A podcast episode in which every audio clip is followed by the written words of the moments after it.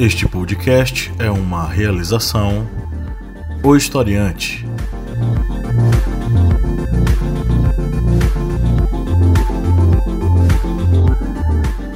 Olá, historiantes, bem-vindos mais uma vez ao nosso maravilhoso podcast, é o podcast do Historiante, o seu podcast sobre as ciências humanas e que troca uma ideia bacana sobre os possíveis temas de redação para o Enem e temas da, das atualidades. Eu sou o professor Pablo Magalhães e hoje presentes estão o Cléber Roberto. E aí galera, beleza? A luta continua. E o Márcio Fabiano. Olá, minha gente, coisa boa a gente tá aqui toda semana gravando esse podcast. Hoje nós estamos no podcast de número 49, correto? Isso. O número 49! Estamos perto aí dos 50 podcasts. E hoje nós vamos tratar sobre um tema é, complicado para todos nós, né, que estamos sofrendo sobre esse processo e que eventualmente pode ter, ser tema de redação para o Enem, porque é um dos temas mais importantes, diria eu, o tema mais importante de 2018 e desse primeiro, desse primeiro trimestre de 2019, que é a questão do desemprego e informalidade na população economicamente ativa. Bom, como sempre, a gente vai começar com a leitura de uma matéria, e a matéria do G1, né? E o título dela é Desemprego sobe para, para 12,7% em março e atinge 13,4 milhões de brasileiros. Trata-se da maior taxa desde o trimestre terminado em maio de 2018, segundo o IBGE.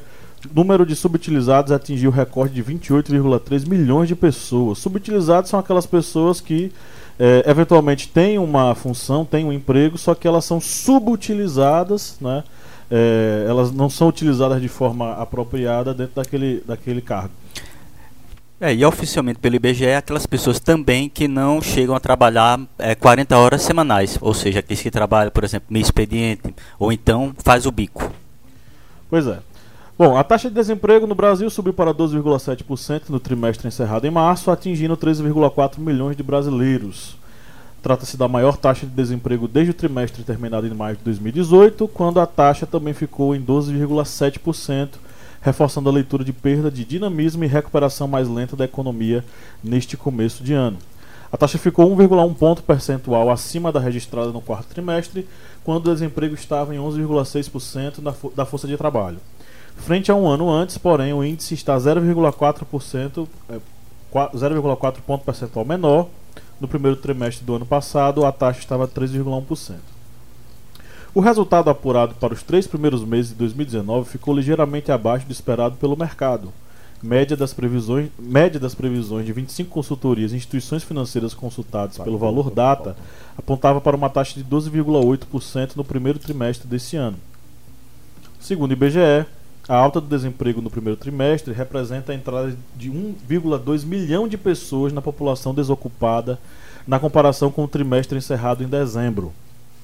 É, e isso, imagine o seguinte: pessoas, 1,2 milhão de pessoas que não terão como pagar suas contas, que não terão como ir até o comércio e fazer com que o comércio gire, o senhorzinho da esquina não vai, não vai ter os seus compradores usuais de todo mês e eventualmente o colapso é ainda maior.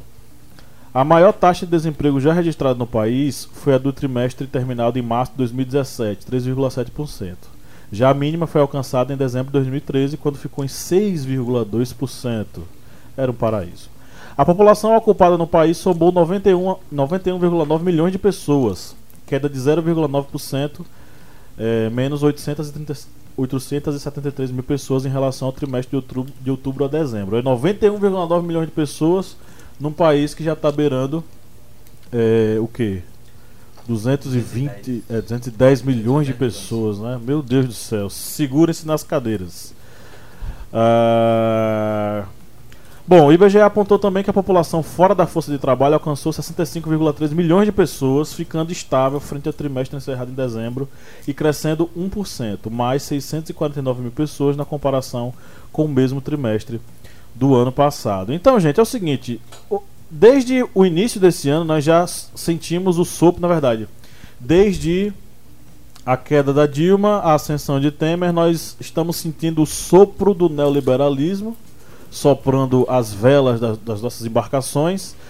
E, é, segundo esses caras, né, os ventos do neoliberalismo iriam empurrar as nossas embarcações para o progresso e para o desenvolvimento e para o enriquecimento e para emprego, enfim. Só que a gente está assistindo ao contrário, né? As taxas de desemprego estão aumentando e me parece que o governo federal não está nem aí para esse tipo de coisa porque ele está mais preocupado em ir para os Estados Unidos ganhar prêmio é, inventado e é, atacar a imprensa brasileira. Então é o seguinte, estamos aqui diante de uma problemática que atinge a todos nós, que é a questão do desemprego. É, o desemprego ele atinge a economia, ele atinge a educação, ele atinge a cultura, ele atinge o lazer, ele atinge tudo.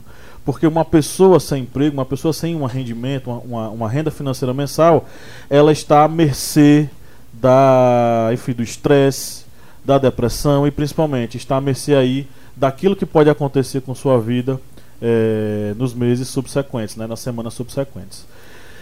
E aí a gente precisa estar sensível a esse tema, porque não adianta você chegar e dizer, ah, mas aqui é, é, é a culpa é do PT, porque foi há 30 anos atrás, que desde, faz 30 anos que nós temos governos de esquerda é, enfim, gente, vamos parar vamos refletir, porque esses aforismos bobos, eles não vão gerar para você que está nos ouvindo uma nota bacana, eles não vão gerar para você que nos ouve por diversão, por lazer, uma ampliação da nossa cabeça, da nossa mente. Isso aí é uma, uma espécie de atrofiação da nossa mente. Então é o seguinte: quais são as análises possíveis que nós podemos fazer sobre esse quadro?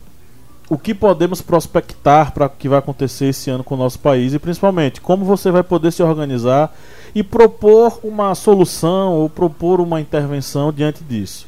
É para isso que nós estamos aqui e a partir de agora eu abro a palavra para os meus colegas de bancada, registrando apenas a ausência de Lídia, porque é, quem, assiste, quem ouviu o podcast anterior sabe que Lídia né, e eu, consequentemente, estamos grávidos. Só que eu não sofro as questões fisiológicas, é apenas Lídia.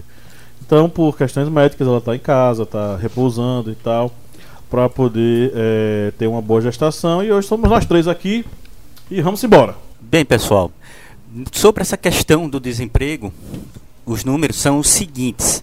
Na questão do desemprego são, como já ressalvado por, pelo professor Pablo, 12,7% da população economicamente ativa. Sobre os subutilizados, isso aí chega a 25% dessa população. E um dado também que é significativo são dos desalentados.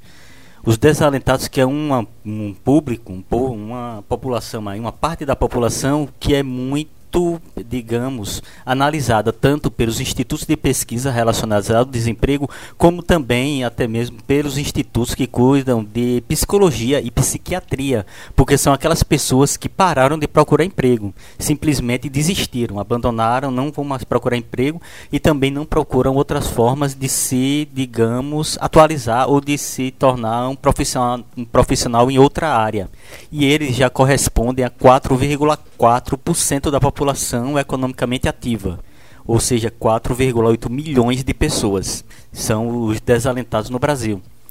E esse público já é uma, uma área que, segundo os institutos de pesquisa, o desemprego ele teve uma pequena queda não foi por causa de uma geração em massa de empregos, foi porque muitas pessoas deixaram de procurar empregos e saíram da zona do desemprego para a zona dos desalentados, ou seja, pessoas que já desistiram de tudo.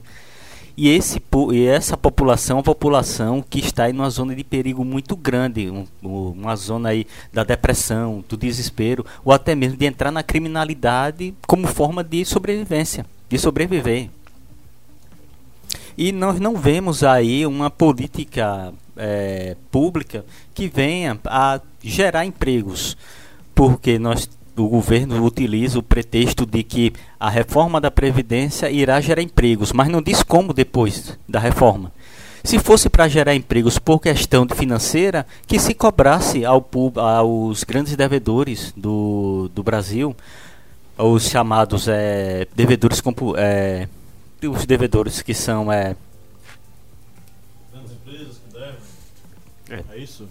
O isso é, é, as grandes empresas que devem aí cerca de um trilhão de reais em dívidas do, INS, do INSS, Receita Federal, multas, ou seja, um trilhão de reais cobrasse essa população, essa, essas grandes empresas para gerar empregos para a população, Ou então, se tentasse criar uma outra forma de gerar empregos, como se tentou através do PAC, Plano de Aceleração do Crescimento, que eram investimentos em obras de infraestrutura, porque é muito estranho que um governo diga que está com os cofres públicos é, zerados, sem dinheiro, e bloqueia verbas, por exemplo, a construção de hospitais ou para a educação, e vá anistiar 70 milhões de reais dos partidos políticos. Que crise é essa? Uma, uma crise econômica seletiva? Inclusive, ele disse que era mentira, viu? Ele disse que não tinha assinado esse decreto que faz esse perdão aos partidos. E o governo mostrou o papel. Tem um papel, o documento assinado. Ou seja, ou o, o digníssimo presidente ou é um mentiroso, está mentindo, assinou e agora quer dar um migué dizendo que não é não foi não assinou assinou sem saber ou é um responsável está assinando documento sem ler vocês tiram a conclusão porque é meio complicado mas com relação à questão do desemprego e dos subutilizados e também do emprego informal, a informalidade ela já abrange 37,5 milhões de trabalhadores no Brasil. É, e um detalhe importante: dos 17 estados que têm o maior número de trabalhadores na informalidade, os 17 primeiros estados abrangem a região norte e região nordeste. E aí também o, o Sudeste com o Espírito Santo. E depois vem o Centro-Oeste, ou seja, os estados que têm um, uma grande carência de trabalho é o que está recorrendo à informalidade. E nós, infelizmente, não vemos políticas públicas que venham a gerar empregos. E esse pre pretexto de que a reforma da Previdência vai gerar empregos, isso aí é um, um migué, como dizem, vamos dizer assim, no, num, num bom linguajar popular, um migué. Ele tá dando um aí tentando enganar o povo. Ele vai dar uma pegadinha no malandro, porque só é lembrar Michel Temer que ele disse que ia fazer a reforma da trabalhista e gerar milhões de empregos. E o desemprego aumentou. Acho interessante também que ele fica usando essa questão da reforma como uma espécie de chantagem. Na verdade, chantagem, porque ele fica dizendo. O próprio filho dele, o Eduardo Bolsonaro, disse no Twitter que é, ah, mas fiquem tranquilos porque o contingenciamento das universidades logo vai ser resolvido se a é, se a, a, reforma da previdência for aprovada, vai tudo voltar ao normal, esse dinheiro está só guardado, esperando por vocês. Então nada vai acontecer, mas a gente sabe que não é, né? A gente sabe que isso é mentira. Eu queria revelar ah, algumas coisas dessa situação tão cruel que é o desemprego. Como o professor Pablo falou, muito cuidado com as palavras, com as frases repetidas, os aforismos, né, os achismos que não dão em nada. Precisamos ir atrás das fontes seguras, das informações, dos índices, dos gráficos e também precisamos entender o seguinte: em primeiro lugar, minha gente, o Brasil não é um país qualquer. O Brasil é um país complexo. Complexo no sentido físico, geológico, não é? Nós temos aí 8 mil quilômetros de litoral, nós temos o norte com a Amazônia, uma biodiversidade incrível, nós temos o nordeste com possibilidades na energia eólica, com uma cultura que faz que uma, uma cultura bastante forte, nós temos sudeste e sul com suas uh, seus perfis distintos e eu fico muito irritado quando eu vejo senadores, quando eu vejo presidente, quando eu vejo políticos, lideranças dizendo: ah, se fizermos isso, tudo vai se, se resolver. Não se resolve. Nós precisamos entender o Brasil, a complexidade desse país e a preguiça e a mediocridade desses presidentes, governadores, lideranças, senadores. Eu acredito que nós ainda nós não estamos com a capacidade de resolver o desemprego no Brasil pelo seguinte: em primeiro lugar, nunca foi feita uma reforma tributária, certo, que pudesse contemplar uh, os investidores brasileiros de maneira mais coerente. Nós pagamos os, os tributos de maneira muito esquisita, muito cruel, não é? Uh, os tributos dos pequenos e médios ainda são muito altos quando você vai fazer a comparação diante dos tributos de quem tem grandes fortunas. Di gente, dinheiro é o que faz dinheiro girar. Não existe. No mundo econômico que nós vivemos, no capitalismo que nós vivemos, o que faz, dinheiro, faz, faz as coisas girarem é o próprio dinheiro. Só que dinheiro para girar precisa que sejam feitos investimentos. O Brasil, tributariamente, tem uma carga tributária imensa. Nós não fizemos a reforma, a reforma fiscal também necessária para que as coisas possam fluir com mais naturalidade e menos empecilhos burocráticos, certo? Nós não fizemos a reforma política, certo?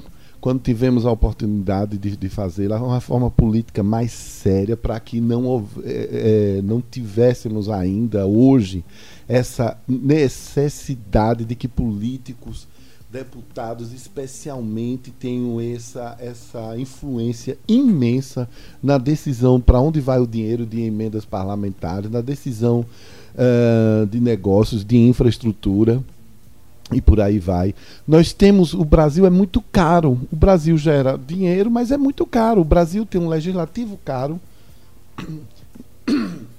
O Brasil é muito caro. O Brasil tem um legislativo caro, um judiciário caro, um executivo que gasta demais, certo? E tudo isso faz com que não tenhamos aporte de recursos aonde eles podem se transformar em desenvolvimento e em geração de empregos. Gente, o que é que está acontecendo no mundo? Olha aí ao redor da tua casa você, historiante, de onde você mora, o teu apartamento, o que é que está acontecendo? Pessoas estão se unindo em coletivos, coletivos pelas artes, coletivos para uh, produzir comida mais saudável, é o chama a chamada tendência do slow food, né? A comida mais lenta, de você abraçar a comida, de você comer com mais com mais calma, com mais tranquilidade. Isso daí não é modismo, não. Isso daí se chama, sabe o que? Uma tendência de vida que precisa ser sustentada. Alguém precisa plantar em algum lugar para que nós possamos, quem quiser, ser adepto do slow food. Isso é entender as complexidades. Nós temos um Brasil, gente, a gente não consegue, por exemplo, a França. A França é um país rico, boa parte do, da sua riqueza vem de ser França. E mais, existem mais gente visitando a Torre Eiffel do que gente visitando o Brasil. Nossos, nossos irmãos, nossos los hermanos argentinos, está certo? Recebem mais turistas do que o Brasil. E eu acho isso maravilhoso. A Argentina é uma bota, uma bota não, ela é pequena lá, muito menor do que a Bahia muito menor do que. Não sei, vocês me ajudem aí, tá? Na comparação. Mas, é, eu não, eu, é, eu não é. menor que a Bahia. Oh, perdão, não, então vamos voltar. É, esqueçam aí essa comparação, mas o que eu quero dizer é que a Argentina merece receber mais turistas do que o Brasil, porque a Argentina está se preparando. Mas a comparação que você faz é certa, pô. por quê? Olha o tamanho do Brasil, olha, olha o, olha o tanto agenda. de coisa que a gente tem, as várias regiões que nós temos. E o tamanho da Argentina não é depressão na Argentina. Muito pelo né? contrário. Não é depressão na Argentina. Eles têm um território menor, uma diversidade de regiões menores do que a nossa. Que a nossa Porém, construiu-se uma aura, enfim, talvez eles tenham trabalhado de, forma interessante sobre isso e, e recebem mais é, turistas que nós. Aí, assim, o turismo é está ligado necessariamente à questão da, de emprego, porque turismo gera empregos. Aí eu lhe pergunto, Márcio Fabiano, é, quando um presidente chega e diz aqui não é o lugar do turismo gay, o que é que ele está querendo dizer com isso? Ele está querendo não só, é, mais uma vez, mostrar o seu ranço homofóbico, mas ele, ele também, com essa frase, ele demonstra a sua total incapacidade de conhecer a economia no mundo que nós vivemos na verdade, nos Estados Unidos, na Europa, se chama pink money, né? o dinheiro rosa, o dinheiro que vem do, da, da, dos homossexuais, dos gays e lésbicas e demais que viajam, que estudam, que trabalham, que compram notebook, que compram comida de slow food, que compram camisa e que e compram bicicleta. Emprego, claro, né? cara. Tudo que, tudo que é desenvolvimento. O que é que significa a palavra desenvolvimento? A palavra desenvolvimento é você criar perspectivas em determinadas regiões, em determinadas células ali, e fazer com que isso é, se transforme em alguma coisa. Então, mais uma vez, eu vou utilizar a Argentina, porque conheci a, a Argentina. A Argentina, você tem ali Buenos Aires, que é uma cidade super charmosa, barata, eles estão é, em crise econômica dá para você ir a Buenos Aires tranquilamente do Brasil, pagando em 10 vezes no seu cartão de crédito, no boleto, e você vai, você vai, você pode conhecer a região de Mendonça, que produz vinho, você pode conhecer a Patagônia, você pode conhecer El Ushuaia, que é o fim, de, o fim, de, el fim del mundo, como eles falam. Gente, isso é maravilhoso, mas o que eu quero dizer é que se você vier ao Brasil, você precisa de seis meses. Seis meses, se você quiser conhecer uma coisa de cada sensacional. Porque aqui na Bahia, aqui na nossa ponta, você tem o sertão. Se você vai descendo, você vai conhecendo um litoral lindíssimo, um litoral riquíssimo culturalmente, riquíssimo na exuberância da natureza. Eu estou falando da Bahia. Do outro lado de Pernambuco até Alagoas, você tem a chamada é, Rota Dourada que você sai de Recife, vai até Maceió e ali você pega Japaratinga, você pega São Miguel dos Milagres, você pega várias praias. Ali eu estive lá agora nas férias também, são vários negócios acontecendo, roupas, roupas de verão, é, marmitas. Então, hotéis estão sendo construídos ali. O que a gente precisa é menos achismos e aforismos e muito mais conhecimento técnico do Brasil, com suas possibilidades de região, para poder fazer o quê? Para gerar emprego. Nós precisamos investir na agricultura familiar. Nós precisamos investir no pequeno e no médio. Certo? É, e é interessante aqui. É no momento da crise que é necessário que o Estado invista no, no na indústria, no comércio, na agricultura. Porque o que, o que a gente está vendo é justamente o contrário. A gente está num processo ruim na economia, Aí o que, é eles estão fazendo? Cortando investimentos, retirando investimentos, tirando bolsa de quem precisa, reduzindo subsídio ali e acolá, deixando muita gente ao, ao Deus dará, de mãos abanando, e é, é, fazendo uma, vamos dizer assim, cortes é, que estrategicamente eles são burros. Né? E aí o que, é que vai acontecer? Corta ali, corta acolá, corta acolá, não tem investimento e os caras vão ficar entregues. Então, assim, a economia ela não vai subir se, ela, se não houver investimento. E aí é, teve aquela entrevista do Lula, o Lula louco, né, e tal, sei o que, revoltado, e ele falou uma coisa que, sinceramente, bicho, é verdade. Tá com falta, a economia tá ruim, investe em, nas indústrias, para as indústrias gerarem trabalho, para os trabalhadores receberem grana, para eles pagarem no comércio, consumirem produtos e assim fazer com que o ciclo comece a girar. É assim que funciona. Depois eu falo de formalidade. E sobre essa questão da interferência do Estado, existe um modelo econômico que é, digamos, o modelo que é rival do neoliberalismo, que é o keynesianismo, que foi o um modelo instituído por John Maynard é, Keynes, que ele indica que o Estado ele é o agente indispensável para na economia, principalmente nos momentos de crise. Estado de bem-estar social. Exatamente, que foi o, no caso no New Deal de Roosevelt, que era o Estado intervencionista. O Estado ele vai intervir na economia para dessa forma ele gerar empregos gerando empregos, ele vai gerar consumo, gerando consumo, ele vai gerar o que? Arrecadação de impostos gerando arrecadação de impostos, o Estado ele pode investir mais, por exemplo, em infraestrutura, gerando infraestrutura, gera mais empregos, gera mais empregos, gera mais consumo, e assim ele faz literalmente um, um ciclo, um, tipo de engrenagem de uma grande máquina. E essa grande engrenagem ele faz avançar o que? O Estado. E esse modelo, o keynesianismo, ele é rival do neoliberalismo, porque no neoliberalismo é exatamente o contrário. É um Estado que ele vai deixar, digamos, o um modelo liberal, as empresas, elas é que vão assumir a, o tocar o Estado para frente e num momento de crise, num momento de depressão, recessão econômica, o, as grandes empresas, por exemplo, que são, digamos, as privilegiadas no modelo neoliberal, elas vão cair fora. Ou você acha que, por exemplo, um grande banco, um grande banco, vamos citar aqui um Bradesco, um Itaú, num momento de crise, eles vão abrir mais agências ou vão investir em ouro, dólares e ações? Só perguntando aqui para os dois membros da mesa. Eles vão investir o quê? Abrir mais agências para gerar mais empregos ou investir ações, ouro? Ah, cortar Corta na hora. Cortar. O Itaú, o Itaú mesmo já, já anunciou que vai fechar 400 agências no Brasil. Em todo o Brasil. Vários pais de família sem poder consumir o pão para colocar em casa. E já o pequeno, o pequeno é, pequeno empresário, micro e pequeno empresário, que gerou mais de 70% dos empregos em 2019 foram, ge foram geradas por micro e pequenas empresas.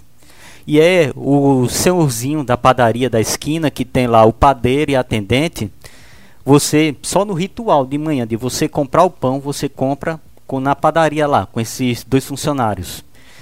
Esse, esse esse ritual de tomar café, você vai gerar o emprego na padaria, que vai vender o pão, você vai gerar um emprego de um motorista ou de um de uma pessoal de uma linha férrea que vai transportar o trigo de uma cidade para outra, você vai gerar lá na ponta o emprego de um agricultor que vai colher o trigo. E nesse mesmo ritual de você tomar um cafezinho, o café da manhã, no café vai ser a mesma coisa. Você vai gerar um emprego do comerciante que vendeu o pacote de café, o rapaz, o pessoa que fez o frete e o agricultor lá na ponta. E a mesma coisa com a manteiga o comerciante, o que fez o transporte e a pessoa lá na ponta, o, a, o pessoal, por exemplo, aí da, do ramo de, de leites, de laticínios. Ou seja, só num pequeno ritual de você comer um pão, você está gerando empregos. E a partir do momento em que o pai de família ele já não tem mais renda para comer esse pão, você está quebrando todo esse ciclo de empregos. E a partir do momento que você quebra o ciclo de empregos, quebra o ciclo de consumo. E quebrando o ciclo de consumo, você está quebrando a própria arrecadação de impostos do Estado. E aí, só lembrando também o seguinte: nessa questão também dessa geração de empregos a partir do investimento do Estado, o Estado ele pode estar numa situação precária, dificílima. Os Estados Unidos, mesmo na Grande Depressão, tinha gente cometendo suicídio à torta e à direito. Milhões de desempregados, o Estado quebrado. O próprio Brasil teve, no, no, no período do plano Collor, é, pessoas que se suicidaram. Tem, tem, até um caso emblemático de um senhor, se não me engano, é no Paraná, que ele, hum. diante da, da, da contingência que aconteceu, do dinheiro que ele perdeu, ele matou a esposa, matou a cunhada e se matou. Foi. Porque não tinha condição de pagar. E é exatamente isso. No momento de mesmo com toda essa crise, é, Roosevelt ele foi lá e implantou o New Deal, que é o Estado investir na economia. Só assim vai gerar emprego e vai gerar captação de, de recursos, de tributos para esse Estado. E só lembrando uma coisa: cortar também direitos é a pior coisa que um Estado pode fazer contra o trabalhador. Porque um trabalhador que ele está ali com o risco de perder o emprego, que ele sabe que está só com um contrato temporário, se as regras da CLT forem quebradas, ele pode ser demitido a qualquer momento. Você acha que um trabalhador sob risco de ser eh, demitido a qualquer hora, ele vai comprar uma geladeira, vai comprar uma televisão, vai comprar um carro, vai parcelar uma viagem turística, como o próprio professor Márcio aqui está comentando sobre o potencial turístico do Brasil que não é, é tão é, aproveitado. aproveitado não é aproveitado para gerar empregos, ou seja, essa pessoa que está com risco de perder emprego, ele vai comprar produtos de, de digamos, de segunda necessidade, já que a necessidade principal dele é comer e viver? Não. O trabalhador perdendo seus direitos, ele não vai mais consumir produtos mais caros, ele vai apenas trabalhar para sobreviver. Ou seja, cortar direitos também é a pior coisa que um Estado ele pode fazer. Só lembrando aí, para dar para os outros professores para bem não estourar o tempo, que Henry Ford, quando ele criou o Fordismo, que era a linha de produção, ele dava a linha de produção, o salário fixo para os funcionários e o direito deles descansarem. Por que o direito deles descansarem? Para eles poderem consumir no mercado eles poderem ir no mercado comprar, poder ir na praça tomar um sorvete, é porque nem... aí gera empregos. Isso. E de... não é nem uma questão de, de, ser bonzinho, é uma questão de ver de forma capitalista o, a, o potencial que é o trabalhador ter tempo para gastar e saúde, na verdade, também, para gastar aquilo que ele é, é, produziu. Exatamente, porque o dono do mercado, do funcionário da Ford, que saía e comprava no mercado, o dono do mercado era o mesmo que comprava o carro dele. Ou seja, ele sabia perfeitamente que se não fizesse a roda da economia girar, parava tudo. Isso sendo bem capitalista, a galera. Vocês que estão nos ouvindo, vocês que são nossos antes, sei lá, você não tem como dizer que a gente é comunista, não. Porque essa visão que a gente acabou de lhe mostrar é como funciona a perspectiva capitalista desse processo. Então, se você tem um governo que vai de encontro a isso, então, desculpa, você está apoiando um governo que de capitalista e liberal não tem nada. Acho interessante também observar o seguinte: nos últimos 30 dias eu acompanhei algumas matérias, tanto pela TV aberta como pela, como pela internet, sites, blogs falando do seguinte: uh, houve uma pesquisa recente aí informando que boa parte foram entrevistados trabalhadores no mundo, no Ocidente, é, perguntando a eles suas relações com a tecnologia, né? Porque a tecnologia agora, se a gente não for tecnológico, a gente não é mais homem, não é mais mulher. E aí muita, muitas das respostas demonstraram uma certa angústia, né? Muita gente ainda com medo da tecnologia, com medo de perder o emprego para a tecnologia, por achar que não tem mais idade para aprender uh, conceitos tecnológicos e poder sobreviver. E hoje, no dia que nós estamos gravando aqui esse podcast, pela manhã eu cheguei em casa para almoçar Cheguei do trabalho, fomos ainda consegui pegar um, um, restinho de, do programa da Fátima Bernardes, onde ela estava justamente debatendo essas questões e tinha uma moça lá, me perdoe, eu não consegui captar o nome dela, explicando que tem vaga sim para empregos na área de tecnologia. Aí volto para a roda. Se tem vagas na, na área de tecnologia e não tem, prof, não tem profissionais preparados, o governo deveria intervir oferecendo cursos, entendeu? Em suas diversas é, é, situações, em universidades, certo? Nos institutos federais, através do, do, do, do, do 5S, SED, Senai, SESC. Gente, tem uma possibilidade ali, numa ponta, de, de vagas sobrando, que não são preenchidas, e tem gente precisando de emprego. Opa, temos que fazer. Como é que nós fazemos esse link? Entendeu? É isso que o governo tem que estar presente e atento. Não adianta desculpinhas, não adianta é, é, pirraças ideológicas e muito menos ainda vir dizer que não, que, que sente muito porque é, não, não, não tem oferta de emprego para todo mundo. Não, não é para sentir muito, não. É para intervir, é para chamar pessoas capacitadas e dizer aonde tem possibilidades nesse país. Na tecnologia, Ótimo. Que profissional, que, que, que habilidades tecnológicas né, é, estão sendo solicitadas por quem aonde? No norte, no nordeste, no sul, no sudeste? Tá bom, vamos fazer os links. Aonde tem possibilidades? É no turismo sustentável? Viajei ainda nas minhas férias também com uma, uma turma de uma empresa que era turismo sustentável. Gente, tinha 40 pessoas dentro do ônibus.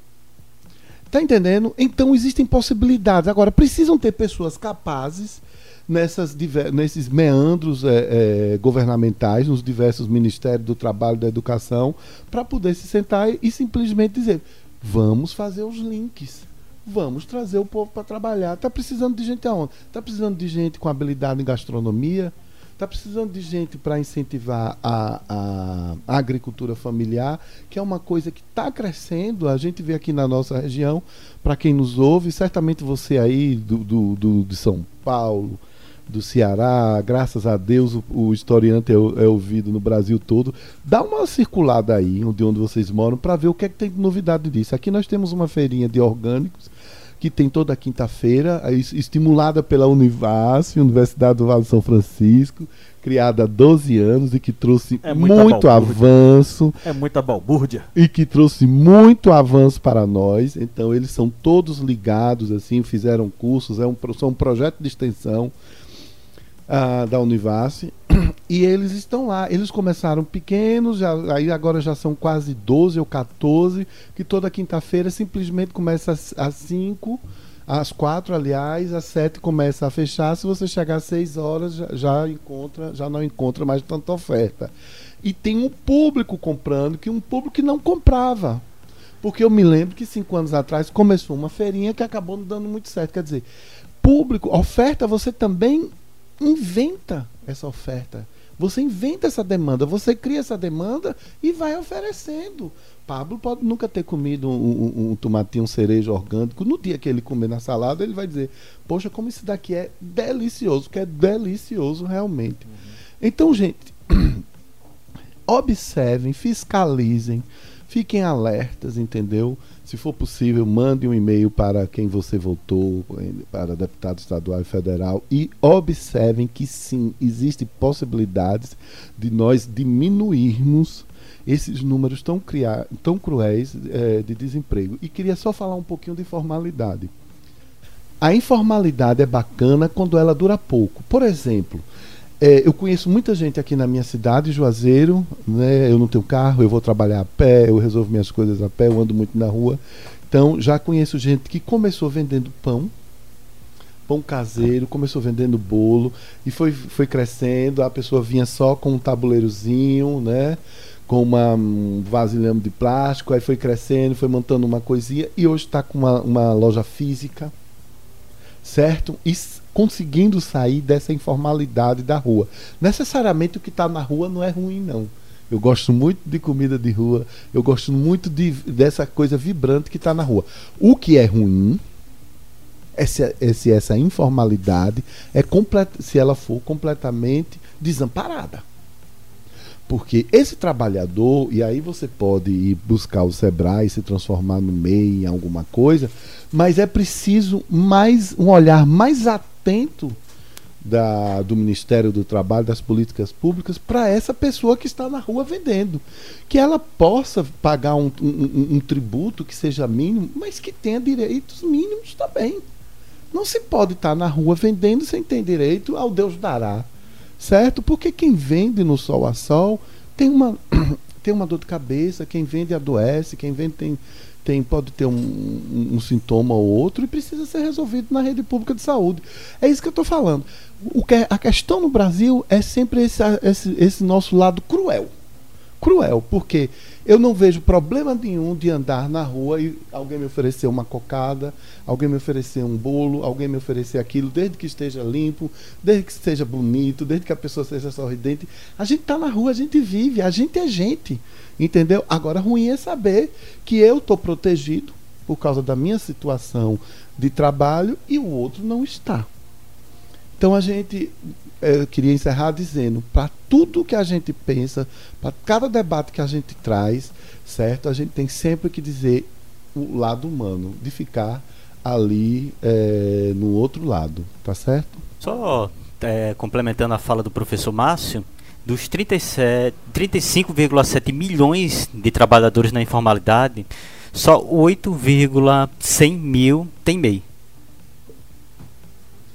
Gente, eh, eu queria só dar uma explicação. Eu sou microempreendedor individual, pago lá a minha prestação, R$ 59,44, alguma coisa assim, e me dá alguns direitos interessantes, certo? Se eu adoecer, eu vou ter auxílio doença, né, na hora da morte, ali ajuda também, conta ali um pouco para aposentadoria. Eu acho isso ótimo. Nós precisamos pensar soluções. Entendeu? Passando a limpo. Como é que é o nome do quadro mesmo que eu esqueci? Passando no vestibular. Cortando cana no, no gular.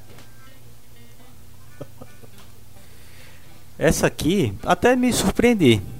É, desemprego é maior entre idosos, homens e pessoas que se declaram brancas. Falso. Falso. Falso. Isso daí não é verdade, não. Pronto, ó, os dois aqui acertaram e foi rápido. é, tá na revista Fórum, é, dados do IBGE. Desemprego é maior entre jovens, mulheres, negros e pardos. Dentro dessa esfera de desempregados, 52,6% é, são mulheres. Dentro do público que se declara, declara negro ou pardo, 16% é negro, 14,5% são pardos e, em comparação, 10,2% são brancos. E entre os jovens é de 31,8% do, do, da é, massa desempregada. É uma, aquela galerinha que não tem experiência ainda. Do primeiro emprego. É, as mulheres, que historicamente são as excluídas do processo. A, a, população negra, que também é excluída do processo. Então, é, era de se esperar já que fosse esse resultado. Os branquinhos estão aí, né? Todos Estão se safando um pouco. Se safando um processo, pouquinho, né? porque o desemprego aumentando aí, eu acho que não vai é porque, na verdade tá, tá de modo geral, só que mesmo assim, mesmo nesse momento de crise, a gente vê que as populações é, excluídas do processo histórico, elas continuam é. sendo excluídas do processo histórico. É o racismo estrutural. Bem, a próxima. Essa daqui, deixa eu ver. É também uma surpresa. Eu acho que eles aqui vão matar facinho. A inteligência artificial pode gerar mais de 40% de empregos em 15 anos.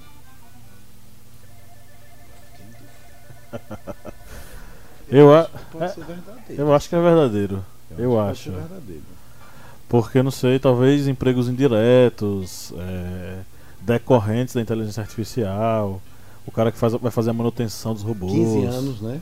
15 anos. 15 anos. Talvez sejam essas vagas que estão sobrando, né? E é. não estão sendo preenchidas. Né? Por falta, talvez por falta de, de é, profissionais é, especializados, conhecimento. conhecimento. Né? Eu acredito que seja verdadeiro. É, tá lá no site da epicanegócios.globo.com. Segundo o especialista chinês Caio Fu Li, a inteligência artificial pode acabar com 40% dos empregos em 15 anos. Ao contrário, é? Ao contrário. 40% dos empregos. 40% dos empregos atualmente podem deixar de existir graças à inteligência ele, artificial. Ele, ele, diz quais? Não, né? Segundo a pesquisa, é mais voltado para essa área em que podem haver substituição por máquinas e essas máquinas deixem de utilizar pessoas para utilizá-las. Ou seja, uma indústria montadora de carros pode usar, usar 100% de robôs e todos esses robôs manipulados por um computador, uma inteligência artificial só. Rapaz, eu, eu, eu li uma matéria louca, eu, agora eu não lembro qual é a fonte, ó. Eu esqueci de deixar de salvar. De que possivelmente até no direito os caras vão utilizar robôs programados com os códigos é, de lei, de, de, enfim, os vários códigos de lei de cada país para que o robô faça a defesa da pessoa de acordo com aquilo que foi gravado na cabeça dele. É, quando você vê um banco, por exemplo, acho que é o, é o Bradesco, pode dizer a marca? Diga. Eles é nunca vão patrocinar a gente, é. bicho. Eles, mais fácil eles. Bradesco. mais fácil eles mandar uma bomba de lá pra cá. Só é, relacionado à questão do Bradesco, que já tem inteligência artificial, que eles chamam é, BIA, Bradesco Inteligência Artificial. Imagine o tanto de atendentes que esse sistema ele está tirando o emprego. O tanto de intendentes ali que vão resolver o problema, mas agora não vai ser mais o atendente, vai ser esse sistema aí que já está, digamos, aprendendo a lidar com seus clientes. Imagino tantos aí de funcionários que vão deixar é, suas vagas de emprego. Não, eu acredito. É, é só, eu só acho que, por exemplo, é, porque te, te, não sei se é o mesmo cara que diz, mas passou na Globo News esses dias. Que o cara. É, ele falou que pedagogo é uma das funções que vão acabar. Eu acho isso muito difícil. O que é que vai substituir um pedagogo? Que é a pessoa que lida com o processo cognitivo nas séries iniciais. Eu acho muito difícil, por exemplo, um, um, robô de inteligência artificial substituir. É, porque vai ter, é, digamos, situações ali que vai ser do momento. Uma turma não é feita apenas por, digamos, um grupo de, de crianças que tem a mesma mentalidade. Cada uma vai ter seu grau de desenvolvimento, grau de intelectualidade, é, o desenvolvimento cognitivo, ou seja, vai ser uma série de fatores. Pois é. Vamos agora para as perguntas dos nossos seguidores. Ah, é? Então tá.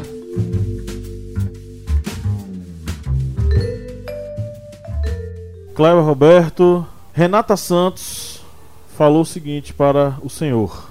É nós.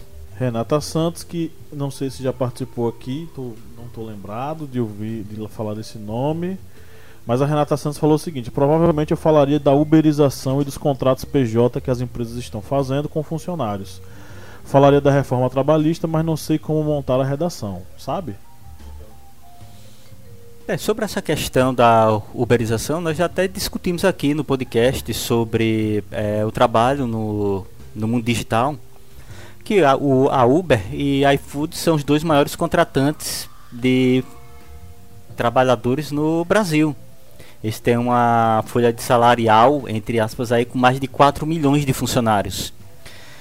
E sobre essa questão da uberização ela vai estar ligada muitas vezes a essa questão da informalidade e da terceirização de mão de obra. Porque muitas vezes uma empresa, ele vai, logicamente, ele não vai querer pagar todos os direitos trabalhistas a um funcionário, se ele pode contratar um funcionário terceirizado, que vai ser um funcionário aí, muitas vezes com um contrato, digamos, de 90 dias com uma empresa que terceiriza seus serviços. E aí ele não vai estar tá, é, dentro dessa, digamos, do, do sistema aí de proteção da CLT. E essa questão da uberização do trabalho, ou seja, transformando trabalhadores num trabalho informal ou num trabalho terceirizado sem, digamos, as regras mais mais fixas da CLT, isso aí vai logicamente causar uma série de problemas dentro da economia, como já citado aqui no, no podcast, porque um trabalhador que ele não tem a proteção pela CLT, ele não vai consumir produtos de maior valor agregado, porque ele vai ter medo de perder seu emprego ali em, em 30, 40, é, 30, 60, 90 dias. Ou seja, ele não vai querer parcelar, digamos, o seu celular em 12 vezes. E aí, não parcelando, não comprando o celular novo, não vai gerar, digamos, essa renda para aquela loja que vende esse produto. A mesma coisa vai ser aí com a geladeira, com o televisor, com o carro. Ou seja, essa uberização, essa, essa criação de um serviço que seja tão informal e que não tenha essa proteção da CLT ela acaba gerando uma série de problemas dentro da economia, porque ela não se torna uma economia não sustentável a longo prazo devemos ter em mente isso, que a economia ela deve ter uma visão de longo prazo. Márcio Fabiano, Pablo Henrique, o playlisteiro da galera, falou o seguinte. Atenção. É, inclusive a gente falou semana passada do apelido né, de, de Pablo Henrique. Ele falou o seguinte: falaria sobre a lei da oferta e da procura da Revolução Industrial que com, o, com, que com o atual índice de desemprego deixa a sociedade brasileira à mercê de situações não tão agradáveis como realmente deveria. Sobre o meu apelido, indagado no último podcast, saibam que eu adoro e me sinto muito bem em saber que tenho essa proximidade com essa equipe maravilhosa que são vocês. Grande Valeu. abraço, queridão. Pablo. Pablo, olha, é, como eu falei anteriormente, eu penso que lei de oferta e procura tem que ter a, essa intervenção do governo no sentido justamente de unir os pontos, certo? Unir os pontos econômicos, unir os pontos de desenvolvimento de determinadas regiões do, uh, do Brasil. Eu vou repetir o que eu falei antes. Para mim, o que eu acho que está acontecendo no Brasil é o início de uma recessão causada por a completa incompetência dos últimos três, quatro anos desses governos de tratarem das questões macro brasileiras, certo? Nós, quais são as questões macro brasileiras? Justamente o que eu já tinha falado antes. Nós precisamos fazer reformas.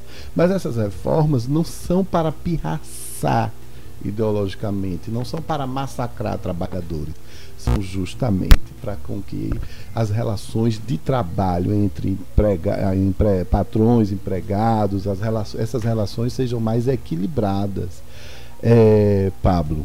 E vou te dizer uma outra coisa que a mim me interessa muitíssimo. Eu tenho não, não sou especialista, mas fico pesquisando para poder falar disso nas minhas aulas e tal. Eu vou dar uma aula agora nesse final de semana e, tal, e comecei a pesquisar hoje. O que está acontecendo de relevante no mundo do trabalho, nesse mundo de ofertas, de serviços, demanda por perfis tecnológicos, é uma reinvenção do que é o trabalho. A gente vê diversos especialistas tratando disso, a gente vê uma série de, de ideias aí sendo propostas, home office, é, uma aproximação maior e direta na relação entre a marca e o consumidor. É, tudo isso está sendo orgânico nesse momento e isso é sensacional porque eu acho que isso está gerando novas ideias e está ofertando a algumas pessoas é, a oportunidade de, de poderem atuar. Deixa eu dar um exemplo. Eu sigo o Murilo Gun, um pernambucano que faz debates, que faz uh, tem umas ideias aí diferentes, algumas eu acho bastante interessantes. Ele faz umas pesquisas sobre o que marcas estão fazendo para facilitar a vida uh, do consumidor.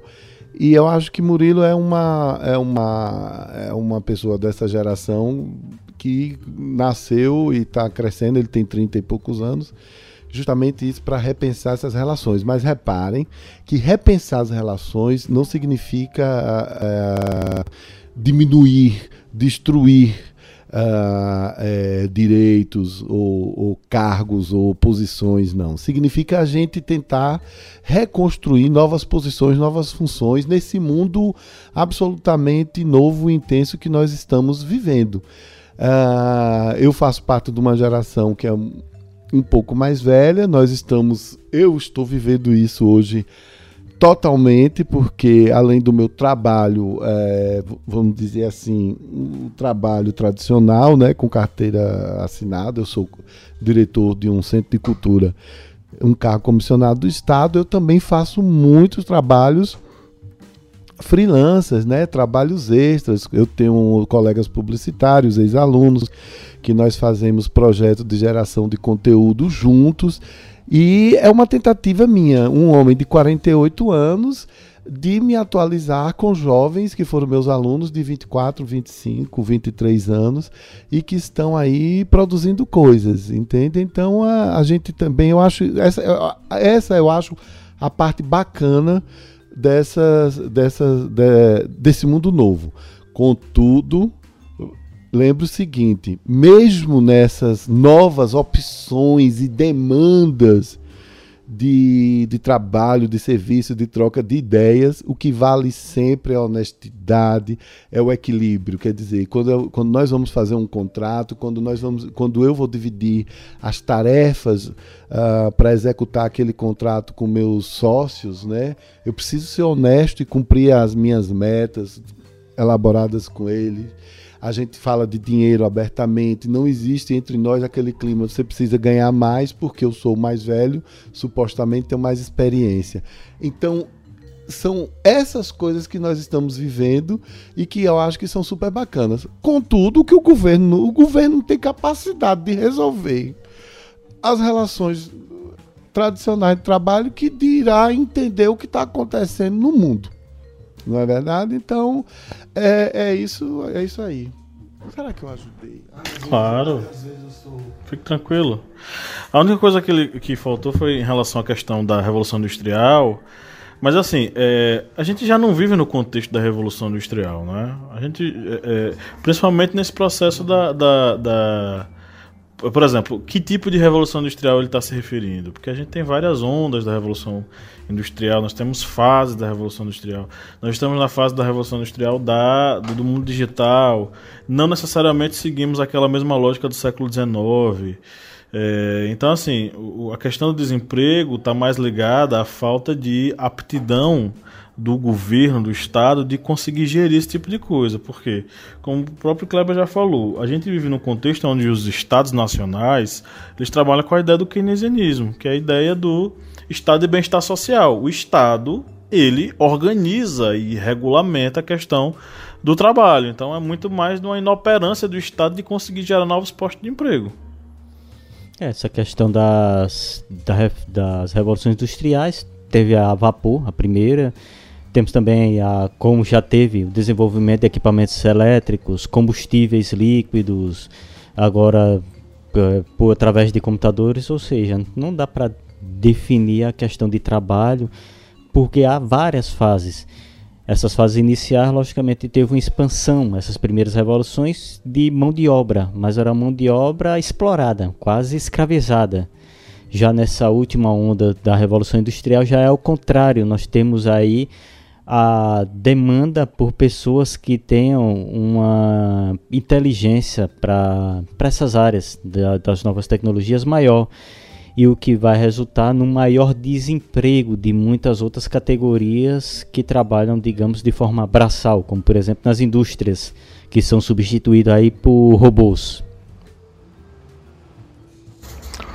Kleber, Flávio, nosso querido Flávio Santos mandou mensagem aqui pra gente. É Flávio, beleza? Flávio, inclusive, mandou um material que a gente ainda não viu, viu? A gente precisa ver. Ele mandou um vídeo em resposta àquilo que Márcio perguntou no, no, no, no último podcast. Mandou um vídeo. Nós veremos juntos. Pode ser.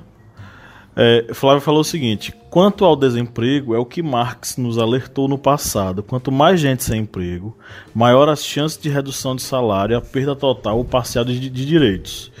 E as desculpas são variadas, já a informalidade é questão de sobrevivência. Como as coisas são, como as coisas são interligadas umas às outras, eu destaco a função da educação neste cenário. Na escola aprendemos que é importante vencer na vida e para vencer é necessário competir. Competição é o início de uma guerra. E vivemos em guerra o tempo todo guerra urbana por petróleo, questões étnicas e religiosas e, e disputas por territórios. Nunca tivemos tanta guerra como nas últimas décadas. Além das vidas humanas, a empatia também morre. E é exatamente esse o objetivo, pois quem manda sabe que unidos somos fortes. Certamente, se houvesse mais união, um projeto de crescimento do país, não estaríamos com esse alto número de desempregados. E no país que corta investimentos em educação, quem mais sentirá os efeitos serão os menores, serão os menos escolarizados devido a um outro problema que é a evasão escolar. Sobre essa questão da, dessa redução das vagas de trabalho, é o que está ocorrendo atualmente com a chamada precarização do trabalho, ou seja, o trabalhador ele acaba assumindo um trabalho que muitas vezes é extenuante, um trabalho que exige muito dele por uma renda muito baixa. Exatamente porque não há vagas de emprego, ou seja, é aquela chamada, ele vai aceitar, aceitar o que estiver na frente, a oportunidade que alcançar. E aí vai ter trabalhadores que vão trabalhar além da, da carga de trabalho semanal, ou então daqueles trabalhadores que vão trabalhar em serviços de risco, por exemplo, como agrotóxicos, agrotóxicos ou então em serviços é, que estejam expostos a algum tipo de agente agressivo. Isso aí porque não há vagas de trabalho e esse trabalhador ele vai aceitar esse serviço, ou seja, vai ser um trabalho precarizado. Sobre essa questão da educação, do corte de verbas da educação, vem todo esse ciclo da, do sistema, essa máquina do Estado, ela acaba sendo prejudicada a médio e a longo prazo. Porque o Brasil atualmente eles vem sofrendo muito com ah, problemas educacionais, não por causa do governo do PT, nem FHC, nem Colo. Isso aí já vem da ditadura militar, que for, houve essa defasagem, esse distanciamento entre a educação pública e a educação particular aconteceu que as classes menos favorecidas elas começaram a ficar distantes do acesso, por exemplo, à universidade, a um ensino de qualidade. Só lembrando aí que em nenhum momento as teorias de Paulo Freire elas entraram nas escolas brasileiras. Isso aí foi um dos problemas também para a nossa educação que elas não foram praticadas no Brasil. As teorias que são agora utilizadas em países aí de primeiro mundo, como por exemplo Finlândia, e são reconhecidas nas principais universidades no mundo, não foram praticadas em sua terra natal. E com essa defasagem na educação, o que ocorreu é que ao longo do tempo os trabalhadores eles começaram a ficar excluídos desse desenvolvimento educacional, que começou a ser, digamos, quebrado a partir dos governos é, do PT. Isso aí não é querendo, digamos, ah, vocês são petistas, são esquerdistas, comunistas, socialistas, taxistas. Não. Isso aí é uma realidade. Com a entrada, com o desenvolvimento de cotas, com o desenvolvimento de programas sociais de acesso das pessoas para a educação, houve essa proximidade das pessoas que por décadas foram excluídas do ensino superior para esse ensino superior, não mais um ensino apenas profissionalizante de criação de mão de obra.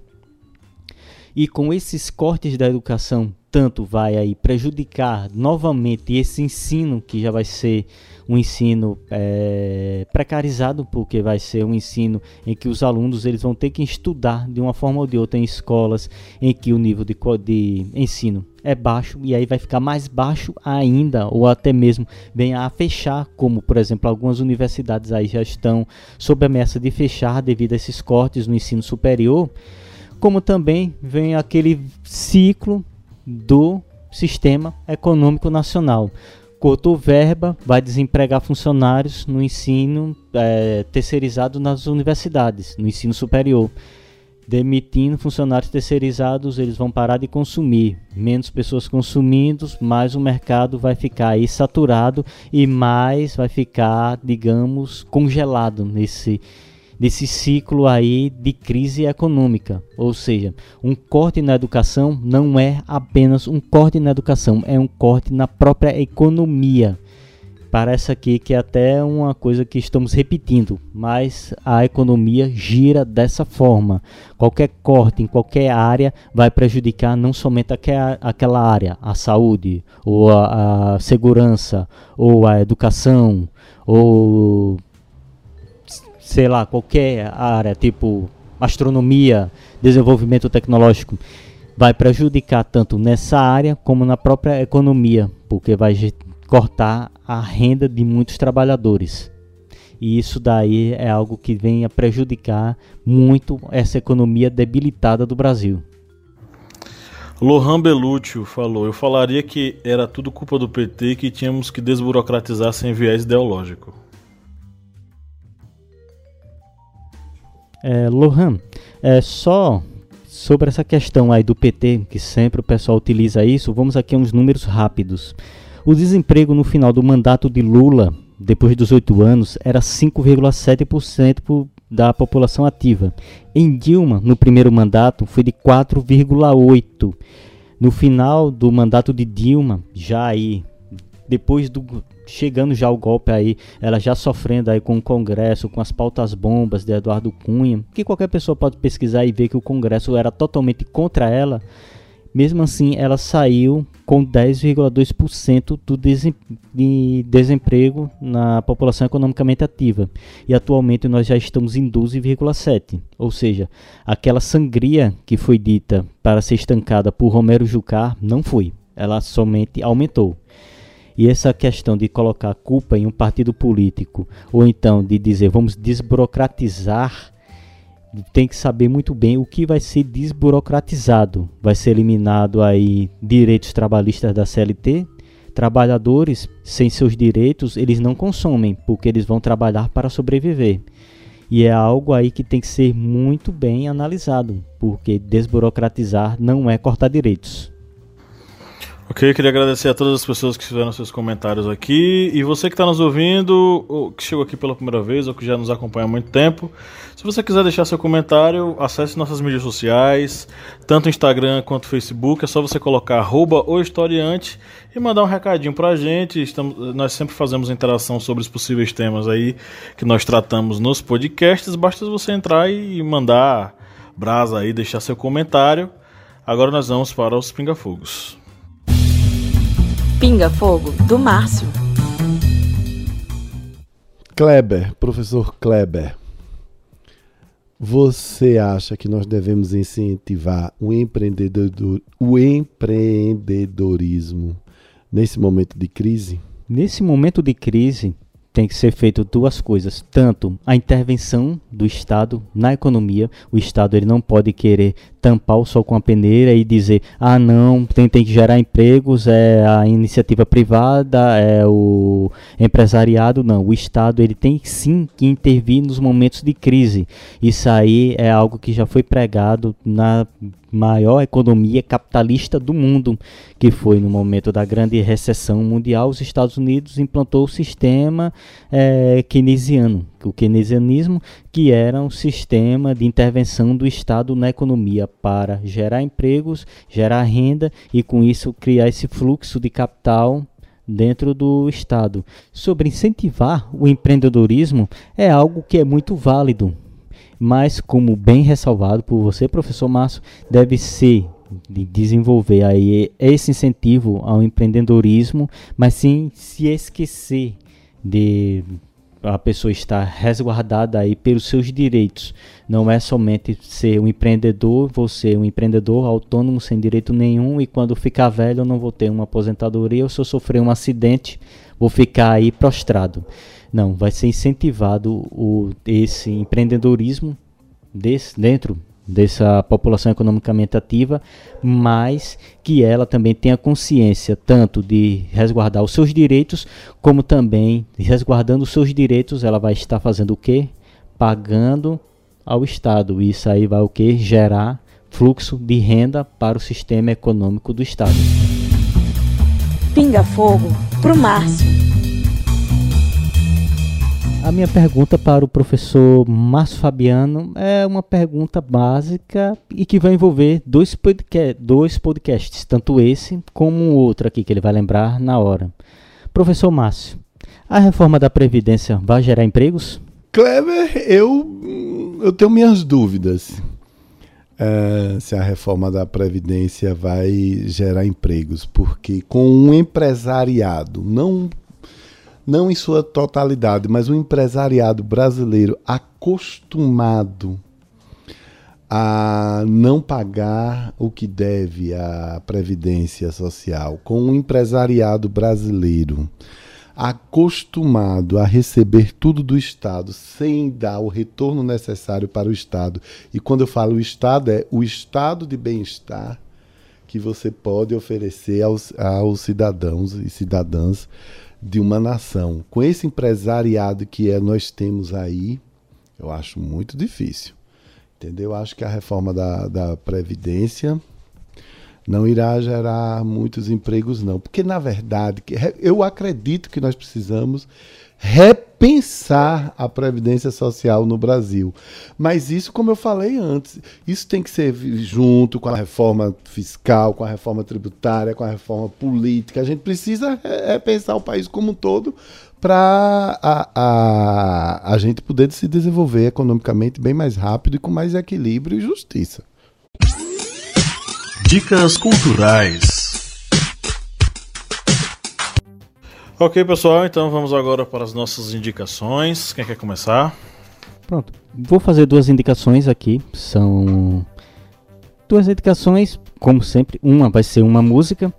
Eu vou dedicar aqui a música Desemprego que é a música aqui que vem já há um tempinho, mas é a música ainda do aborto elétrico. Nossa Senhora. Pra quem não sabe, professor Pablo aqui já sabe quem é. O aborto elétrico foi, digamos aí, o embrião do Legião Urbana.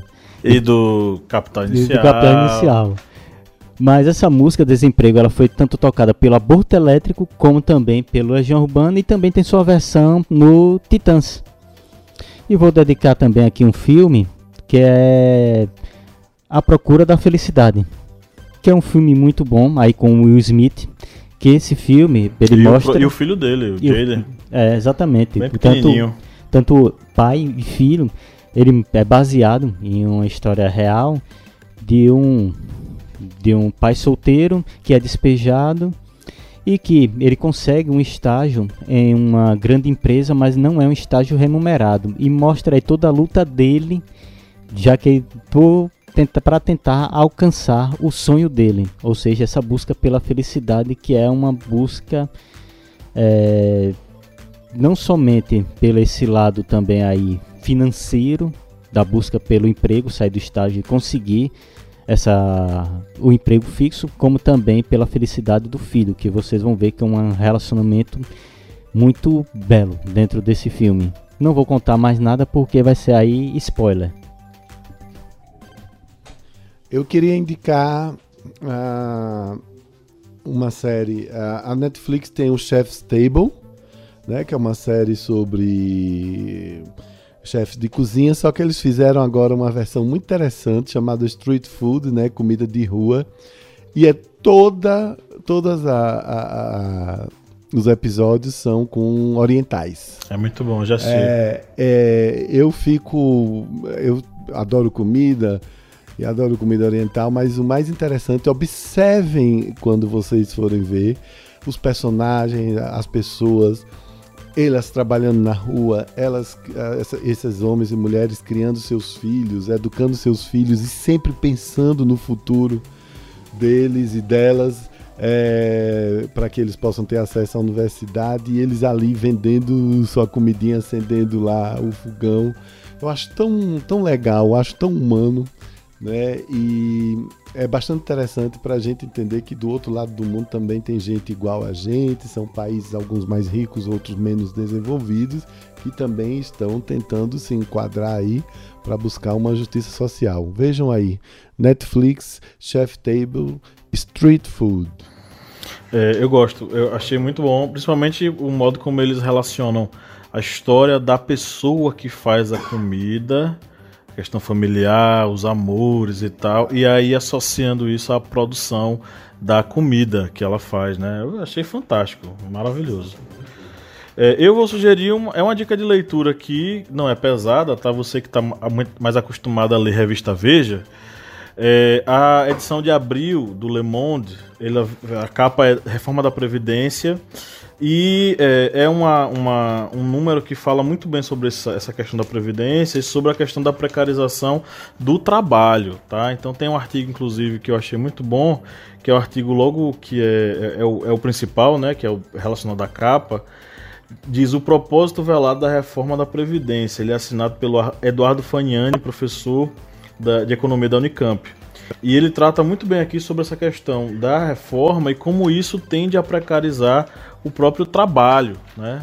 E o trabalhador, consequentemente. Então fica a dica aí, larga a revista Veja, tá? E valeu, Le Monde, que essa edição de abril tá muito boa. É... Então chegamos ao final de mais um podcast. É... Um abraço aí para todos vocês que nos ouviram e nos aturaram até agora, tá?